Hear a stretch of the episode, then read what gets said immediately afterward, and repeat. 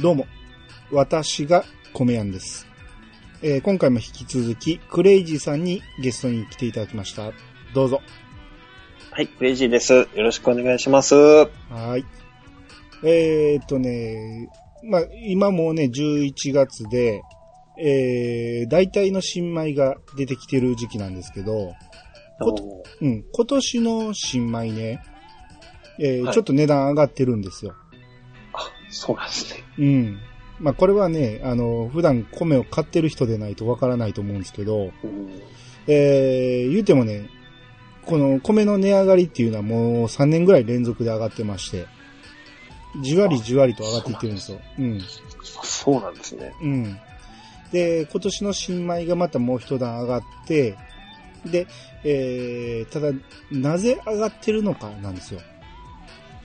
今年って台風とか地震とかあったじゃないですか。はい。なんで、米のね、その作、えー、収穫量自体は、そんなに多くないんですよ。あ、やっぱり影響あるんですね。影響ありますね。言うてもね、悪いとはいえ、平年並みなんですよ。はい。うん。あの、普通に取れれば、豊作とかになるとかなり余るぐらい取れるんですけど、うんうんうんうん。今、現在この発表、は発表まだされてないけど、まあ大体平年並みぐらいなんですよね。はい。うん。だから、米が足りないわけじゃないんですよ。うんうんうん。何が、えー値上がりにつながっているかというと、あの、運送コストなんですよ。あえーー、そういうところも影響してくるんですね、やっぱり。そうですね。大体日本全国から、この大阪やったら大阪に集まってくるんで、ええええええトラックで運ぶなり、えー、列車で運ぶなりなんなりでも、何に関しても運送コストってかかるんで、で、これが今めちゃめちゃ上がってるんですよ。そんなでも上がる要因ってなんかありましたっけえー、身近なところで言うと、宅配便上がってるじゃないですか。ああれあ。っああ、なるほど。て、うん。去年なんですけど、一気にガンと上がったんですけど、ははは。あれは何かって言ったらやっぱり人手不足もあるし、物流が多くなったっていうのもあって、えー、運送業に人があまり行き渡ってないと。うんうんうん。で、それ、は、そのトラックの運転手にしてもそうやし、物流関係の人が足りてないとかいうのもあって、まあ、その宅急便が上がったのと同じように、その運送会社のコストも上がったんですよ。うーん。うん。っていうので、運ぶお金が、えーかかってるっていうのが、これがまあまあ響いてて。そうなんですね。全然知らなかったです。うん。で、これが上がるっていうことは、この、米作りする農家さんのところのコストもやっぱ上がるんですよね。肥料が届くとか、はいはいはいはいはい。とか何にしてももう日本全体的に上がってるんですよ。物価がうーんうん。で、そうなんですね。うん。で、ただまあその辺はビビたるもんで、その、米作りに関してはそれほど、えー影響してなくて、農家さんのね、手取りについてはそんな変わってないんですよ。はい。だから、えー運ぶのにかか、お金が上がってるんで、農家さんはお米が上がってるっていう感覚はないんですよ。ああ、なるほど。そういうことか。うん。ははは消費地でお米が値段が上がってるっていうだけなんで、ええええええ。うん。だからその辺はね、その、言うたら僕は今大阪から喋ってるんで、大阪の人は値段上がってるかもしれんけど、地方の人は値段が上がってない可能性もあるんですね。ああ、物流のコストが抑えられるからってことですか。そうそうそう。運ばんかったらそれにはははは物流の輸送コストはかからないんで。えええええええうん。なんえ。でな、るほど。うん。だから地域によるところも大きいですね。なるほど。うん。なんで、えーまあそういうこともあって、えーこういう消費地ではお米の値段が、えーじわりじわりと上がってるんで、えーなぜ上がってんのっていうことにを、えー考えると、その、一番の理由は輸送コスト。はははうん。で、さらに言えるのは、えー政府の方針ですね。政府の方針。はい。なんか交渉の話になってきましたね。 要は、政府としては、その、票が欲しいわけじゃないですか。はい。うん。なら、その、農、まあ昔からなんですけどね、その、農家さんの票を集めるためには、農家さんの手取りを上げればいいということで、米の値段あをあ。引き上げようという操作をするあわけですあ、よは。ははは。うん。そのために、はいえーいろんなね、普通に食べたら美味しいお米も、その飼料用米という家畜の餌はいはいはい。に回す方針を、えー出して、そこにお金をドンと積んだりとか、っええ。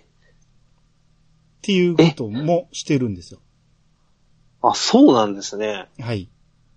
だから、普通に、えー食べるお米を作るよりも、餌を作る方が、儲けが多くなるっていうことで、そっちに流れる農家さんも多いと。ええ。あ、それ全然知らない話ですわ。うん。だこれはもう2年ぐらい前からあって、えーこれは今年いきなり増えたとかじゃないから、今年の値上がりに影響してるわけじゃないんやけど、ええ。その値段が上がってんやったら下げる方が消費者は喜ぶんやから、下げたらいいのうに、その下げる方針を打ち出さないということは、えー政府としては上がっててほしいっていうことですよね。なんかその、農家を守る意味合いみたいなのもあるんですかね。それもありますね。うー。うんん。なんで、まあまあその辺のいろんな、えー要素が噛み合って、今年もお米が高いと。なるほど。うん。えーいう状況なんで、まあ今年ね、その燃料、えーいわゆるガソリンとか灯油も高いですし、はい。うん、何もかも高くて、野菜も高いですし、うーん。何もかもが高くてちょっとね、やりづらいんやけど、まあ申し訳ないですけど、お米も上がってるということで、うちとしてはわずかながらちょっと値上げさせてもらったと。ああ、そうなんですね。うん、非常に、えー心苦しいんですけど、まあ、お客さんにちょっとね、その辺の負担をかけてしまっているとうーん。いうところで、えーそれは男性かというと、まあ、一人一人説明してるんですけど、こまあ、こういう理由だということですね。なるほど。はい。えー、なんで、まあ、できればね、えーお米が買いやすい値段になればいいなとは思うんですけど、それイコール農家さんの手取りが減るっていうのも、こっちもそれも喜べる状況じゃないし、うん。まあ、非常に、えー農家と、えー消費者の間で、私は板挟みで非常に、 あの、ひ複雑な心境なんですけど、 ね、はい。はい。っていうことで、今年のね、なるほどえーうん、平成30年さんはちょっと高めだっていうことで、えーオープニングトークに変えさせていただきたいと思います。はい。はい。えーそれでは始めましょう。米屋の、米屋88。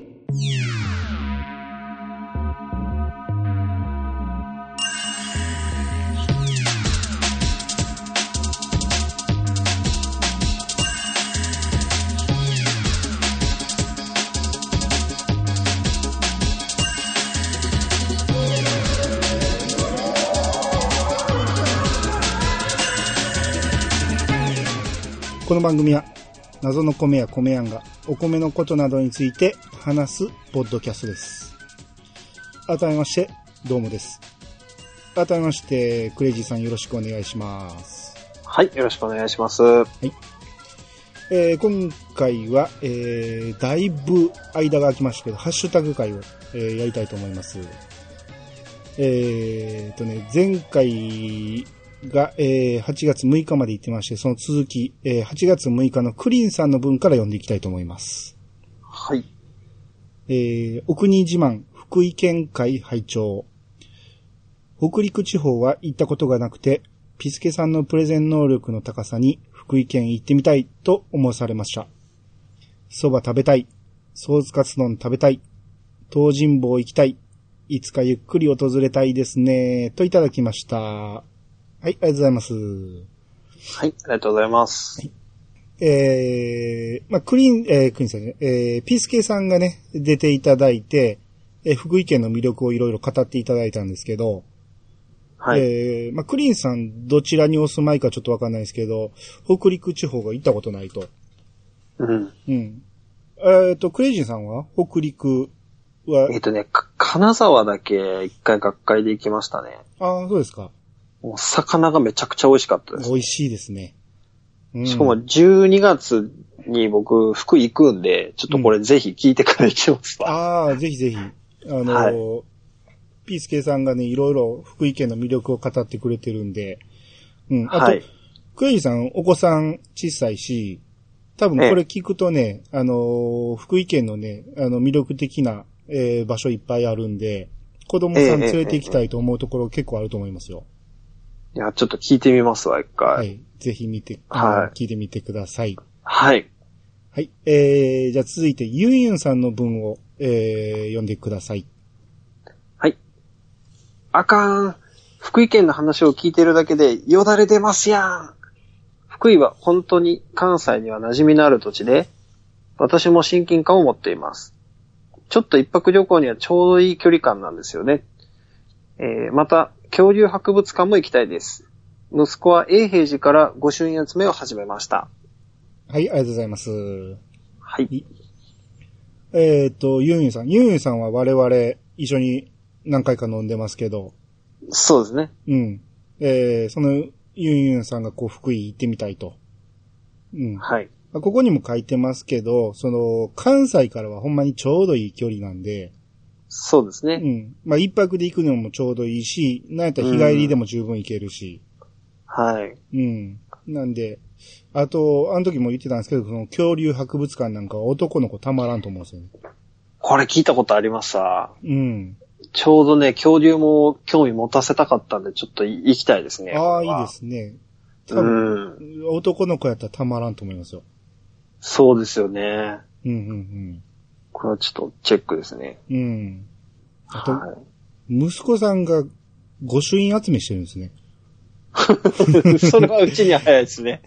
うち上が4歳になったとこなんで、ちょっと早いですね。それうん。うん。いや、でも、ゆいなさんのところも小学生やと思うから、ちょっと早いですね。ね、御朱印集めを始めるってなすかな か、ごいな。うんまあまあ、でも、スタンプラリー的な楽しみはあると思うし、ああ、そうですね。うんうんただその子供さんが興味ます持つためにスタンプラリー集めぐらいの気持ちでね、やるのはいいと思うんですけど、うん。その、お寺さんからすると、そのはいスタンプラリー気分で来るのはやめてほしい的なことを聞いたことあります ね。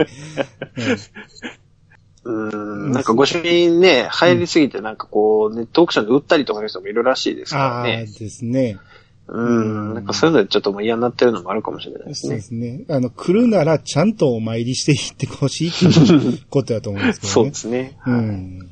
ね、ほんまに御朱印だけもらって、こう、お参りもせず、そのまま U ターンして帰っていく人おるみたいですからね。ああ。そういうのはちょっとちょ良っくないとですね。ね、そうですね。はい。はいえー、じゃあ続いて、のみすけさんからいただきました。えーはい福井県会、えー近くて日帰り旅行も可。海なし県の住民にとって、物流の発達した今でも、新鮮な海産物のへの憧れから、親睦旅行の行き先として人気がある。柴正のプールは、小学、小学校の時、子供会のバス遠足で、毎年のように行ったな。といただきました。はい、ありがとうございます。ありがとうございます。えー、はいのみすけさんも確か関西やったんちゃうかなと思うんで、そうなんですね。うん、だから多分、距離的にはちょうどいい感じで、うん。うん。あのー、柴正って知ってますいやー、知らないですね。あーやっぱ知らないですよね。はい。 CM でよくやってんのは見ら、見ないですかいやー、覚えてないですね。あそう全です然か覚えてないですね。多分今でも結構やってると思うんですけど、ああ、そうなんですうんね。柴正言うて、こう結構 CM やってるんですよ。たいだやねー、、平パーしか出て こない。うん。ただ、その、この福井県会の時も言ったんですけど、その、はい柴正の CM はしょっちゅう見るんやけど、柴正が何県にあるかを言ってくれへんから、どこにあるか知らんかったって言って言ってたんですよ。 なるほど。うん。で、ふその、ピースケさんが、その、いや柴正は福井にありますよと、結構な人うんうんが来るファミリー向けの場所なんで、おすすめですよって言ってはって、へあーーあの CM でやってたんはここにあったんや、言う て。うん えーで、飲みえ、すけこれプ、プールだけやるとこなんですかえー、いやいや、えー遊園地みたいな感じだと思うんですけどね。ああ、なるほどね。うん。で、プールが結構有名なんですよ。あははは、うん、るほどかな。りでっかいウォータースライダーがあるらしくて。へえ、なるほど。うん。うんで、関西で海なし県言うたらもう限られてるんで、あそこかあそこしかないですけどね。うんあ、そうですね。うん、二つしかないですよね。うんみ、水はあるけど、みたいなとこもありますねと。かですね。はい。うんうんうん。なるほど。はい。えーっと、のみすけさんもう一つありまして、えー、カレー界に影響されて、ちゃんなか市おすすめのもつ鍋屋さんに先週、えー先週末行った。遠方からの来訪者にとっては、平日のランチタイムのみの提供はなかなかの難度な上、えー人気メニューだということで、当日も注文してすぐ、豚骨ラーメンと、えーカレーが終了した。ギリギリセーフ。13時だと遅い。といただきました。はい、ありがとうございます。ありがとうございます。えっ、と、前にね、カレー会をやりましてね。で、はい。えー、ちゃんなかさんと、あと、あのークエイジーさんも知ってる、ケンタロウさんに出ていただいたんですけど、はいはいはいはうん。で、カレーの話を結構してて、で、このちゃんなかさんが、えー兵庫県の方でね、で、い。はい。あの、中津にある、中、中津って言ったと思うけど、中津にあるもつ鍋屋さんのカレーが美味しいと、紹介されてたんですよ。へえ。うん。平日のランチタイムだけしかやってないらしいんですけど、ここがめちゃめちゃ美味しいって、で、もつ鍋は食べずへに、ーカレーばっかり食べてるって言ってたんですけど、へえ、それちょっと気になりますね。うん。だからなかなかね、平日の日ランチタイムにはなかなかちょっとね、僕も行けないんで、うーん。うん食べる機会は少ないんやけど、行ける人はぜひ行ってもらったら、こう、のみすけさんも、えーかなり良かったということなんで、うん。うんこれ。ね、ちょっと行けるタイミング多分あるんで、ちょっと調べて行ってみますわ。あはいはいはい。うん。うん、このカレー会もない。まあまあ面白かったんで、ぜひ聞いてもらったら、あの、はい。ケンタロウさん節が聞いてるし、 うん、ケンタロウさんとちゃんなかさんの一触即発のとこもありま したし、 ぜひ聞いてみてください。面白そうですね。はい。はいえーっと、あとこれも読んでしまいます。えー、PSK さんからいただきました。えー、えー、福井県の星が、泣き泣き泣きって言って書いてて、えー石塚昌雲さんが、えー亡くなられたっていう記事を書いておられるんですけど、えうー、、う、うん、うんしょうさあ、んごめんですなかさい。石塚雲章さんですね。が亡くなられたと。これもね、福井県会の時にね、えー福井県の有名人ということで、名前が上がってて、その直後に亡くなられたんで、ううん。ん、タイミング的にちょっとね、えー、ピスケさん大好きな方らしいんで、あのーうん声優さんなんですよね。あんま知らないですけど、あのポンチョンの人ですね。んそれなんで、 なんですかミスター、ミスターサタン。あ、あ、でそすうかそうねそうそうそうそう、言ってました。ミスターさんなんですね。うんうん。なんで、えー、かなりの大御所の方が亡くなられたということで、ううーん。ん書いておられますね。あ、大木戸博士ね。はいはいはいはい。ああ、そちらの方が詳しいですね。うん。そうですね。大木戸さんも話題になってましたね。うん。うんうんうん。はい。えー、じゃあ次、えー次のピースケさんの分、ほな、読んでもらっていいですか。はい。誕生日は妻にソースカツ丼カツ丼を食べに行かせてもらいました。えーボリューム満点で大食いの子供たちも少し残しちゃうくらいお腹いっぱいに食べられました。私も超大食いですが、大盛りの定食でがっつりいただきお腹いっぱいになりました。ははい、ありがとうございます。い、ありがとうございます。えっ、と、まあ、福井県といえばソースカツ丼有名なんですけど、はい。ソースカツ丼って食べたことありますあるんですけど、うん。あのーあれね、キャベツがあるのとないのとあるじゃないですか。ああ、そうですね。あれ、キャベツないのと本当にカツだけ乗ってて、うん。ちょっとあれ嫌なんですけど、僕としては ね。そうです ね。別々でええやんって感じです。うん。ねえ、あうのん下のキャベツにソースがちょっと染み当たってるあれがいいんじゃないですか、うん。と思って。るんですけど、うん。だからそうなるとこのピスケさん写真貼ってくれてるんですけど、ちょっとこの下にキャベツが見えないように見えるんですが、いや、これ多分キャ相ベツ、相当な肉がね、どんどん重なっていってるんで、隠れてるだけやと思うんですけどね。ねえ、これうんあってほしいですね、この下。うん。ああ、まあまあ、これピスケさん、大、大のおすすめの、えーうん。ソースカツ丼らしいんで。うん。いやー、これめっちゃ美味しそうだうな。ん。これは美味しいと思うんですよ。で、あはの、食べ方としては、あの時も言ってたけど、その、このまま食べると、ご飯に手が届かないじゃないですか。い。はいしばらくカツだけ食べることになりそうじゃないですか。えええあの、食べ方としては蓋があるらしくて、最初は完全にこの上に乗ってる、こう、浮いた蓋らしいんですけど、えええ。その蓋の上に、まずカツをどんどん乗していくらしい です。結局、とんかつ定食やないかいっていう話なんですけど。うん。では、それが美味しいです。なるほど。うん。ええいや、これ美味しそうですね。うん。ぜひ。まあ、もしタイミングが合えば、福井行った時にでも。はい。ちょっと来月行くんで、チェックしときますわ、これも。はい。はい。えー続きまして、魔王さんからいただきました。スはいープカレーは簡単に言えばカレーをコンソメと黒胡椒。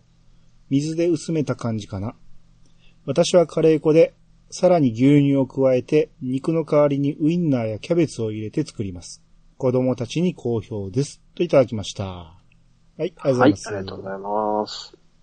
スープカレー、スープカレーってどうです食べたことありますありますけど、あんまり、あ、これ美味しいなっていうスープカレーには出会えたことがないんですよね。ですよね。結構みんなそう言うんですけど、ううんん。特に、その、やっぱ北海道が、あの、有名じゃないですか。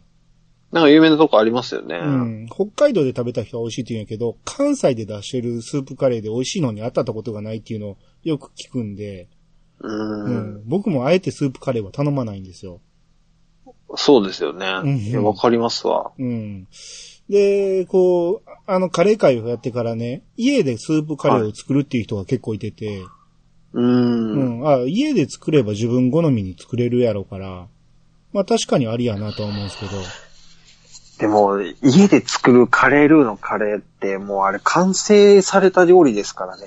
ああ。あれをアレンジして美味しいスープカレーにできる自信は僕にはないです ね。いや、多分それは、ルーは市販のやつじゃなくて、もうちょっと作るんやと思いますけどね。ああ、そうなんですそかそれね。用になんか作ると思うんですけうどね。ん。うん。真央さんはカレー粉と牛乳うん。と書いてますね。うん。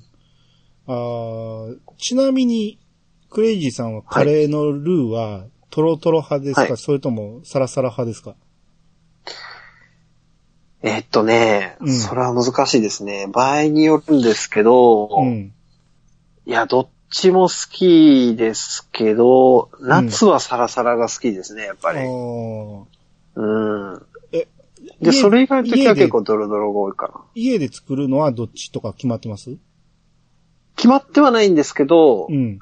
あのー結果的になんか僕の気分で夏場サラサラになることが多いですね。ああ、そうなんですね。うんはい。カレーは僕が作ることが圧倒的に多いんで、ええはあ、具はそうしたら、に肉系は何入れますに、肉か魚介かでもいいですけど。い。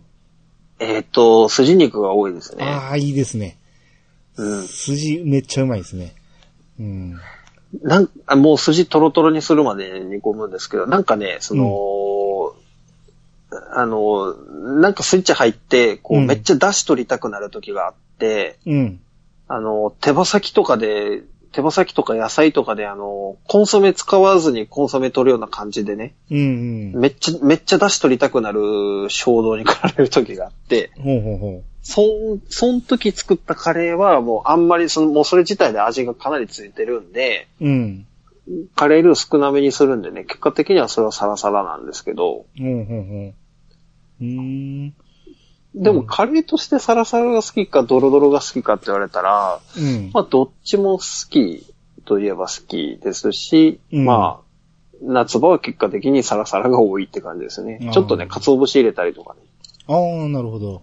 はい。うん。ああと、あのーご飯を混ぜる派と、混ぜずに、その、食べるときに、ルーとご飯をすくって食べるか、これはどっちですか僕は混ぜ、混ぜないですね。混ぜないですね。まあまあ、基本的には混ぜない人の方が圧倒的に多いんですけど、うーん。そ、の、べ、たっべちょべちょなるじゃないですか。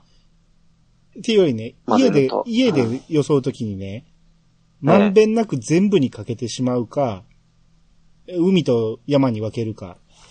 いやー、海と山ですいね。やーやっぱそうですね。はういんあ、これでもね、結構分かれるところでね、もう家で食べあそるうななんでら、すねうん、全体的にかけてしまいたいという人も結構いるんですよ。え、これあのー多分少数派でいたと思うんですけど、堤防作る人いませんか堤防い ないかな。左右にあルのーーを入れるってこと僕いつも決まってて、カレールーが右で、うん、ご飯が左なんですけど、うん、その食べていくと、あのーなんていうんですかね、その、右側のルーゾーンが減ってきて、ご飯との距離がこう、遠くなってくるじゃないですか。はいはいはい。だから、その減ってきたら、ご飯を右によいしょってこう、し、スライドさせて、うん。だそうすると、ご飯堤防が右に移ってくるんで、またこう、なんていうんですかね、こう、水位が上がるような感じで。うん、うん、うん。いや、わかる。それはあの僕、やりますよ。ですよね、ですよやね。ります、やります。で、これ、ねうん一定数いると思ってるんですけど。あの、最終的に、あの、皿は綺麗にしたいんですよね。ああ、わかります、わかりうます。ん。うんあの、あのカレー会やった後に、僕のその、ええその話したら、ハッシュタグはでい結構何人かやりますっていう意見もあったんで、ですようね。ん。あれでも、食べてて気持ちいいですよね。こう、綺麗に寄っていくと。ね、う。うんん。うんですね。あれ、もうまんべんなくかけてしまうと、そんな全くできないですからね、それ。あ、そうですね。うん。はい。えー、続いて、もう一つ魔法さんから来ていただ、えーいただいてまして、えー暑い日がまだ続いてますが、収穫と聞くと一気に秋を感じますね。 これ、は8月にいただいてますんでね。えー新米で何を食べようかな。わさび丼でも作ってみようかな。お腹が空いてきたぜ。といただきました。はい、ありがとうございます。はい、ありがとうございます。はい。これでも8月28日にいただいてるんで申し訳ないです けど。うんこれあのーなぜわさぶ、わさび丼っていう話が出てきたかというと、はい。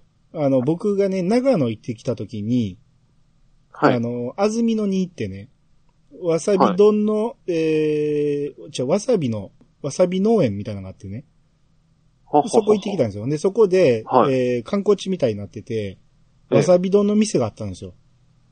わさび丼っていうのがまず知らないんですけどね。うん、僕も全く知らなかったんですけど、食べてみたいな思って行ったらもう大行列で入れなくへて、え。うん、あ、でもこれ美味しそう。今、ちょっと検索してみたんですけど。そう、めっちゃ美味しそうやったんで食べたかったんですへけどーね。うん。あの、で、結局僕は蕎麦食べたんですけど、ええ。うん。まあ、その、そこの取れたてのわさびなんで、蕎麦のわさびも美味しかったし、へえ。わわさびビールも美味しかったんですよ。わさびビール。うん。ビールにわさびが入ってるんですよ。へえ。うん。あれは、あれで意外とね、あっさりして美味しかったですよ。あ、そうなんですね。うん。うんなんかわさわさびって本当にすりたてのやつって本当に変え難い美味しさですよね。そうそうそう、美味しいですよねうん。。うん。大体脇役っていうか、ただの薬味なんやけど、うん。ここに行くと主役になるんで、なかなかあ面白いそうで。なんですすね。うん。これ、これお茶漬けにして食べたいな これ。うん。あれでもね、ほんま、食べれなかったのかなり、えー心残りになったんで、次行ったら食べてみたいですね。え、長野ですか長野の安曇野ですね。長野の安曇野ですね。うん。なるほど。うん。ちょっと、これもちょっとチェックですね。はい。えー、じゃあ続いて、はい。えー短いんで読んでしまいます。えー、川又さんからいただきました。福島ではカレー用肉は2種類売ってました。といただきました。はい、ありがとうございます。はありがとうございます。えーっとね、これはね、カレー肉ってスーパーで売ってますよね、みたいな話をしてて、ええ。あのーそうそうそう、さっきにあの、関西って豚肉をカレーにあんまり入れないじゃないですか。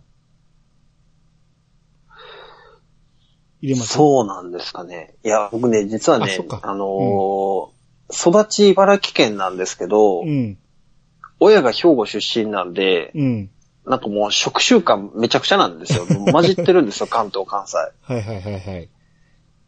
カレーもそうなんですね。あの、肉じゃがが違うのは知ってたんですけど、うん。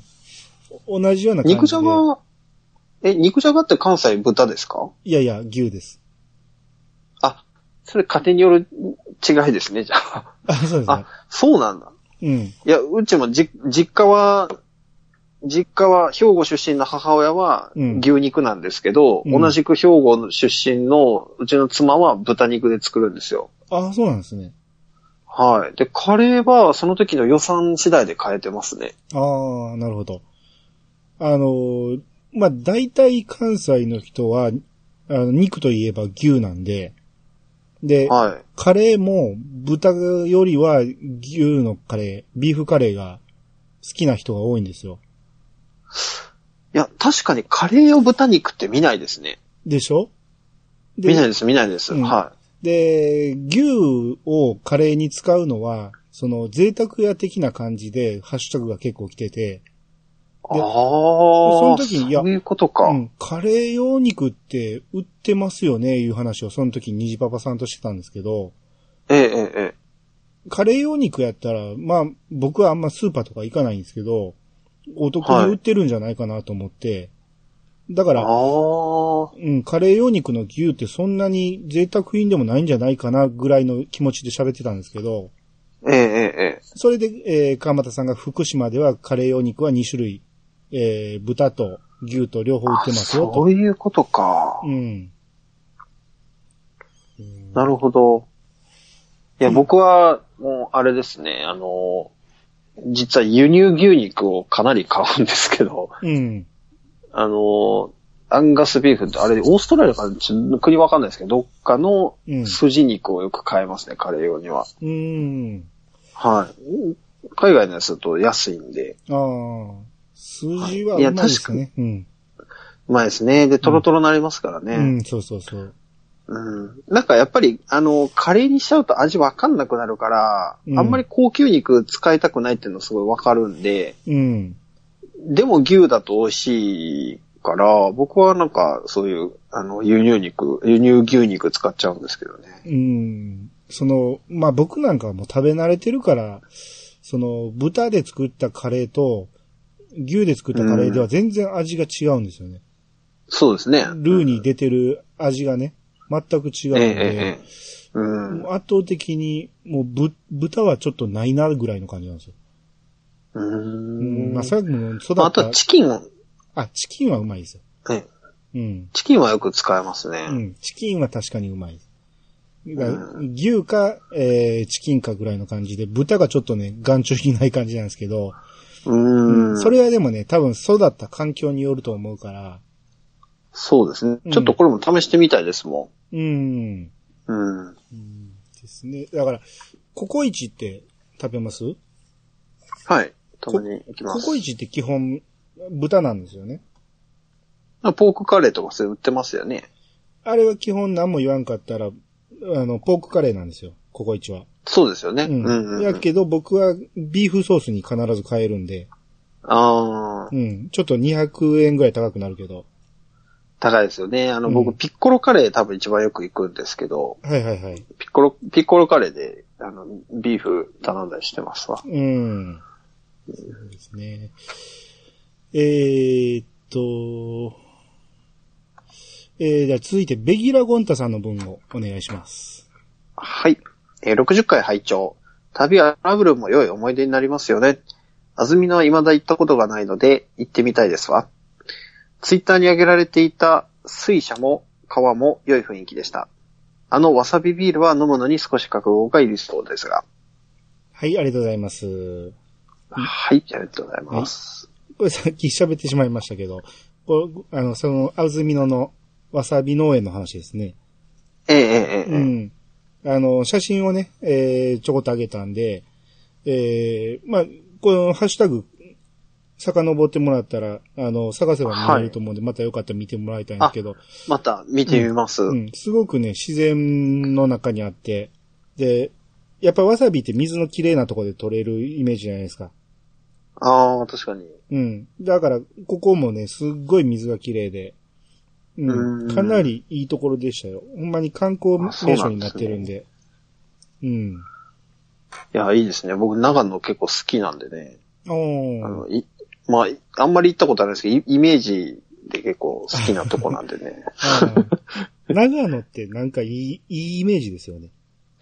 ねね なんなんでしょうあね。そこはあの、あ、ああとはね、あの、あれなんですよ。僕あの、ギターが好きなんで、うん。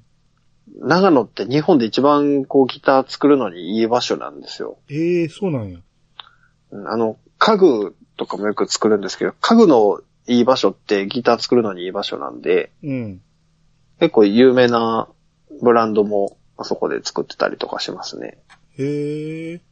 うん、ギターで言うと、あれ、ヤイリギターってどこでしたっけヤイリは僕知らないですけど、 ヤイリは北陸やったかな僕一本持ってるんですよ、ヤイリギター。あ、そうなんですか。うん。めめっちゃ下手なんですけど、なんか買うにやったら国産がええなと思って、ええ、ええ、ええ。買いに行って、えー、8、8万ぐらいしましたけど、うん。いいですね。うん。いやーめちゃめちゃ音良かったですね。いやー、やっぱりね、あの、あのーあ、岐阜県ですね。やっぱり近いですね。あーはは、岐阜うか。あん。ー。今、うん。やっぱりあの辺ギター多いんですよ。うん。うんなるほど。なるほど。まあまあ、長野はほんまにいいとこですよ。お米も美味しいし。いいとこですね。うんうん。なるほど。はい。えー、続きまして、ガーネットさんからいただきました。えー、長野訪問拝聴慣れない小さな車での運転お疲れ様でした。安曇野のわさび、有名ですよね。わさび丼とわさびソフトクリームすごい食べてみたいです。えー、続いて、米米通信拝聴定番のに、えー定番の人参、じゃがいも、玉ねぎのカレーの件、わかりにくい内容ですみませんでした。感覚としては、最後の味見の段階で何を足してもこれで完成でいいのかなとなり、延々といろんな調味料やスパイスを足しては首をひねり、不安な気持ちのまま食べています。えー、もう一つ。カレーうどんは無償に食べたくなることあり、えー無償に食べたくなることありますよね。カレーを作った翌日はいつもお昼にカレーうどんにして食べます。ちなみに私はスープカレーも好きなんですが、カレー話はほんとどこでも、えーどこまでもつきませんね。また、話題やゲストを変えての第2回開催もお待ちしています。と、いただきました。ありがとうございます。ありがとうございます。もうなんかこの2通見るだけでも、ガンツさんほんまにカレー好きで すごいわかりますね。そうです ね。うん。えー、まあ、ガンネさんもね、僕ら飲み仲間みたいなもんなんで、あそうですね。はい。この、前のね、お便りでね、最後の、えー、味見の段階で、こう、これでいいのかなっていうので、こう、味を見失う的なことを書いてたんですよね。うん。ううんん。その、人参、じゃがいも、玉ねぎのカレーを作ると、えーあ、味を見失いがちになるっていううん話をしてて、だから自分でいろいろ調味料とかスパイスを作ってはるんでしょうね。普通の市販のルーじゃなくて。あーなるほどねえええうんえええなるほどまあその辺凝り出すとキリがないですよね、こういうのはね。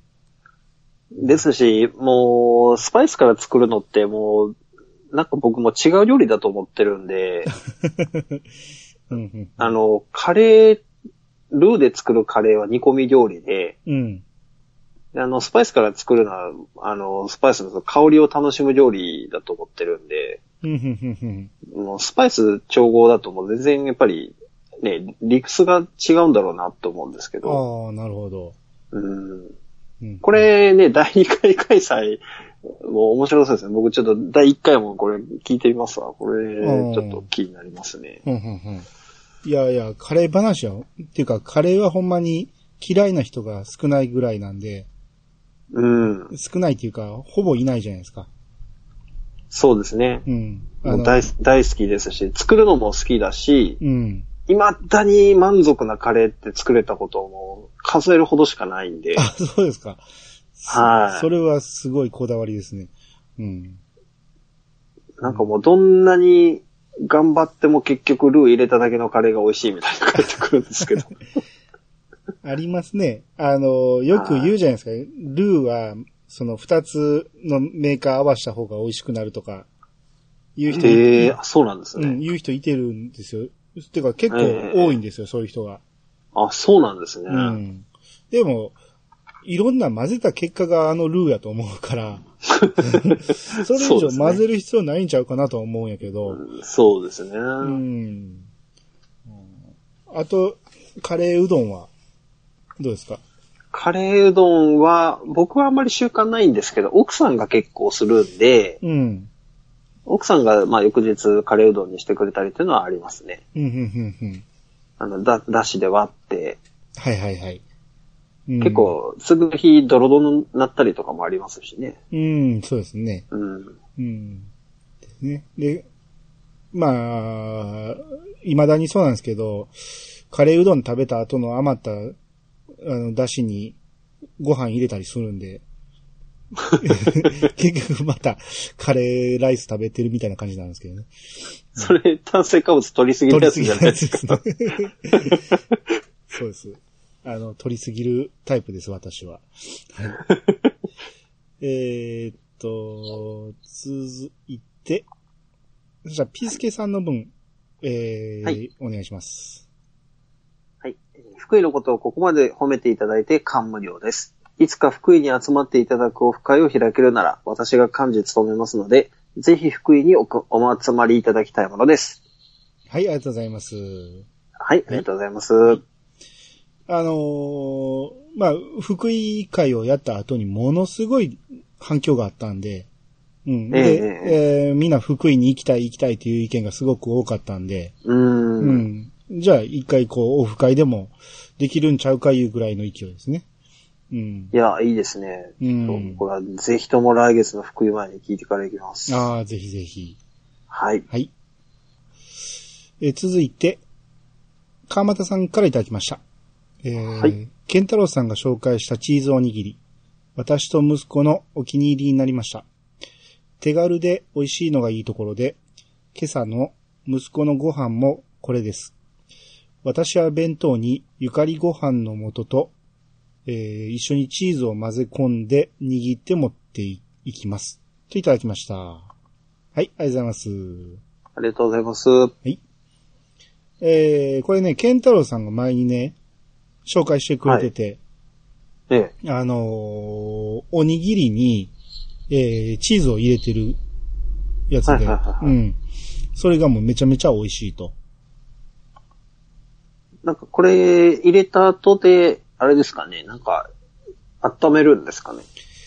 いや、入れるだけなのかな。とろけるチーズやと思うんですけど、僕もちょっとだいぶ前の話で忘れました け ど、とろけるチーズやったら多分ご飯の熱だけでちょっととろけると思うんですよ。ああ、なるほど。うん。で、食べる頃にはちょっと冷めてても、その溶けた後やから美味しくなると。ご飯に馴染んで。はい。っっていうことだと思うんですけど、まあ、チーズのね、塩加減がちょうど合うんでしょうね。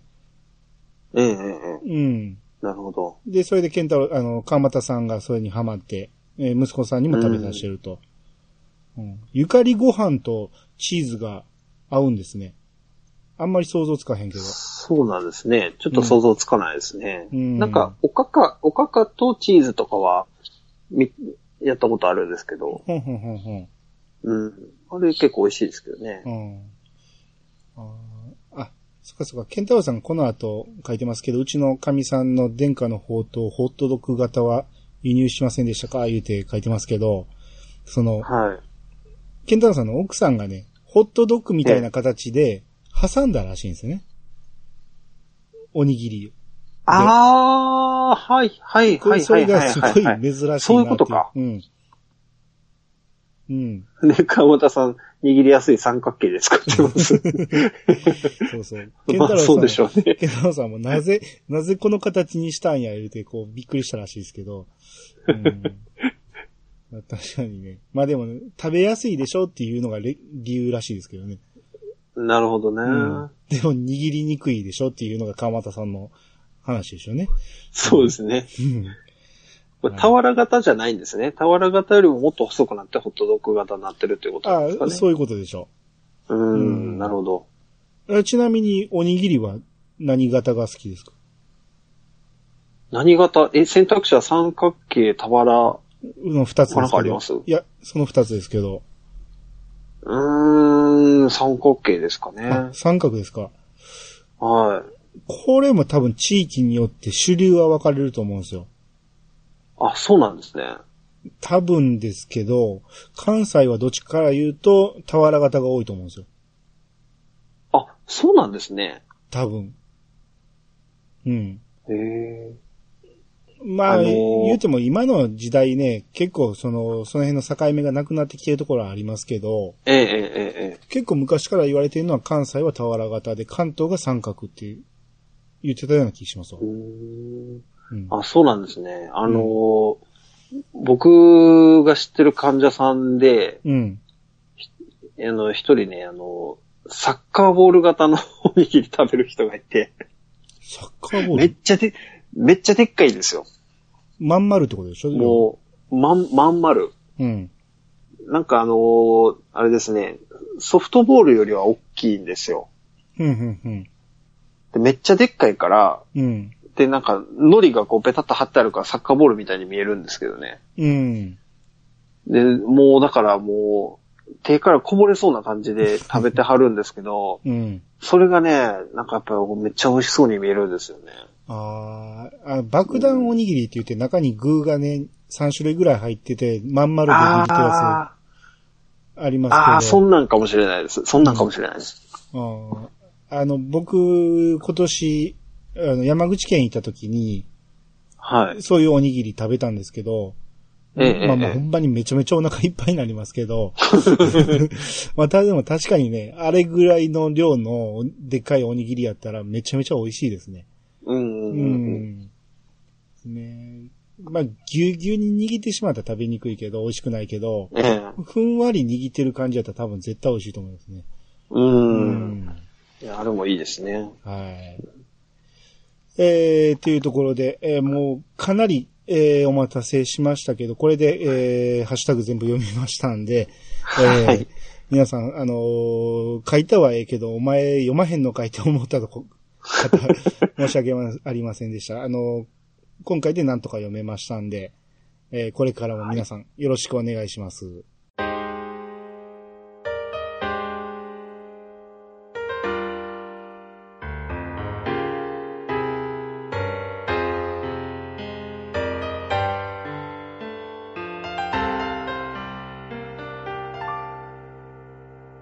はい、エンディングです。はい。エンディングでいつもね、ゲストの方に、ご飯の友の、えー、好きなものをちょっと聞かせてもらってるんですけど、はい。クレイジーさんの好きなご飯の友は何でしょえー、ちょっと迷ったんですが、ううん、ちょっとね、ご飯のお供って言ったらちょっと違うかもしれないんですけど、うん。納豆卵かけご飯。あー、いいですね。あのーこれはもうな、長年のソウルフードでございます。あ、そっかそっか。えー、茨城出身、出身っていうか、そうです。は聞いい。てはったのもあるんですかね。うんそうですね。本場ですもそれんね。もありますねう。ん。はやっぱ、い。で、いろいろ、ええ。ご飯に、その、納豆はつきもん、な、え、納豆食べるならご飯にかけたいっていうところです。そうですね。そうですね。うん、うん、これあの、二通りおすすめがあって、うん。うん。あの、一つはもう、おかずがまああんまりない時うん。です。ね。うん、その、ご飯、ご飯がまあ、もうフルパワー持ってある時なんですけど、うん。うん。まずその、うう溢れてくるんで、ちょっと大きめの器に入れて、うん。で、卵と納豆を混ぜたら、うん。あのーまあ、納豆に、納豆はまず納豆だけで混ぜてから、あのー、だしが中に入ってるやつを入れて、で、ご飯にかけますよね。うん。で、卵も一緒に入れて混ぜて、あと醤油もかけて、うん。そしたらですね、あの、このまま食べても美味しいんですけど、うん。ここにさらに味のりをあ、一緒に食べると、もう、鉄板じゃないですか。絶 対、絶対美味しいですよ、そんないや、もう絶対美味しいんですよね、これが。っうん。ていうのがまず一つ目の食べ方で、あ味の、最近もう味のりはで、巻きます巻きます。ああ、やっぱかけ巻いません。巻きます。巻いて食べるんですね。ああ、いいですね。巻いて食べるんですよ。これが美味しいんで美味しすいよですね。ね。はいはい。で、もう一つはう、ん。あの、これは割と最近はこうしてるっていうやつなんですけど、うん。あの、まずちょっとね、おかずでちょっとボリュームを減らして、うん。い要は、納豆にご飯が混じってるって言ったらちょっと言い過ぎですけど、うん。ちょっとご飯少なめのバランスで最近は楽しむことが多いんですけどね。ほうほうでほう。し、しかもその際に、納豆と卵を同時に混ぜ混ぜするんじゃなくて、うん。こう、味の変化を楽しむっていうやり方を最近はやってて、うん。まず最近は、まず納豆だけかけるんですよね。うん。で、納豆多めのご飯を減らして、で、ご飯が減ってきたら今度は卵を入れるんですが、うん。この卵を入れるときにですね、黄身と、うん。んあの、え黄身と何でしたっけえっと、卵白か。うん。これをね、分けるんですよ。ほ分けて入れとくんです。う。うん。分けて入れといて、で、中でうまいこと、あのー白身だけを、卵白だけをご飯と混ぜます。ほう。で、最初は卵白と混ざったとこだけを食べるんですよ。うん。で、この時にもう米が減ってるんで、まあ、言ったらお茶漬けじゃないですけど、うんもうトロトロのご飯が楽しめるんですよね。うん。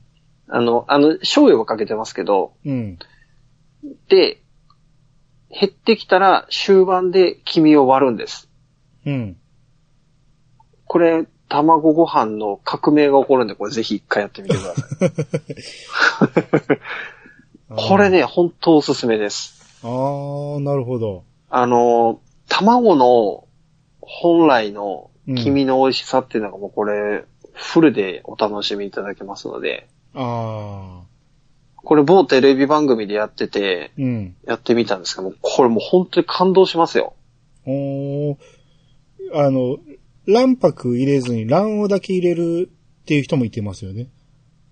ああ、なるほどね。うん。それでもいいと思うんですけど、うん。そうです。その場あ合の、卵白の使い道がなくなりますもんね。そうですね。うん。だ結局卵白だけ食べると味が全然違うっていうことなんでしょうね。うん、うん、うん、うん。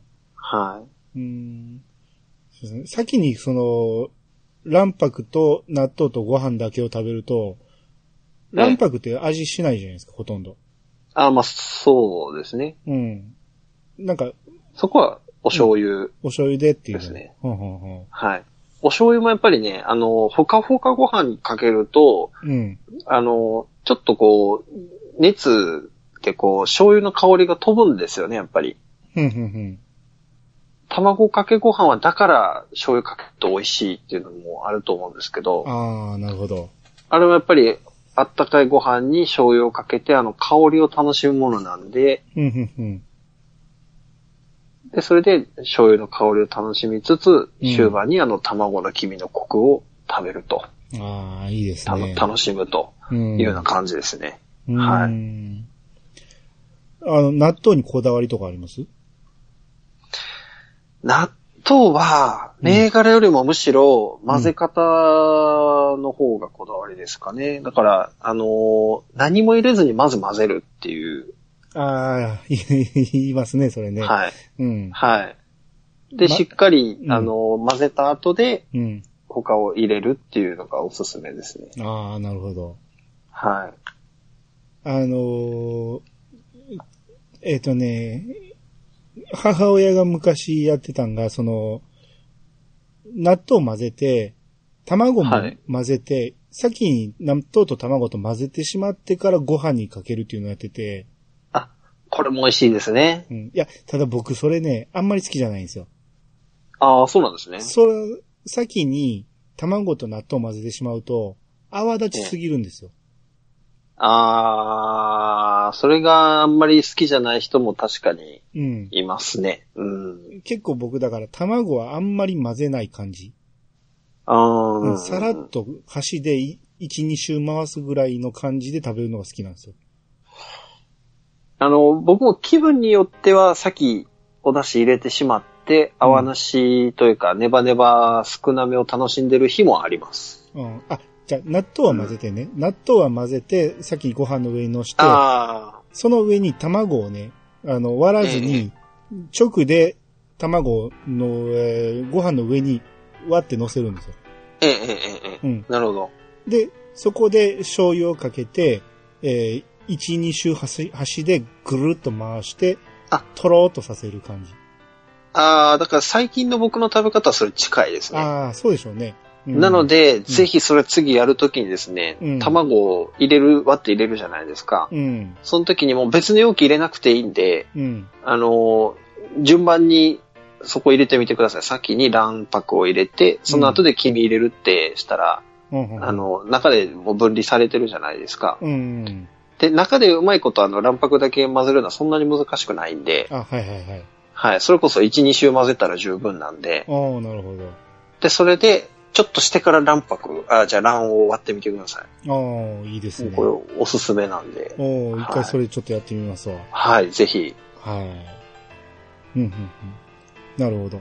ということで、えー、クレイジーさんのご飯の友は、えー、納豆玉げか、 納豆、納豆卵かけご飯っていうことでいいですかね。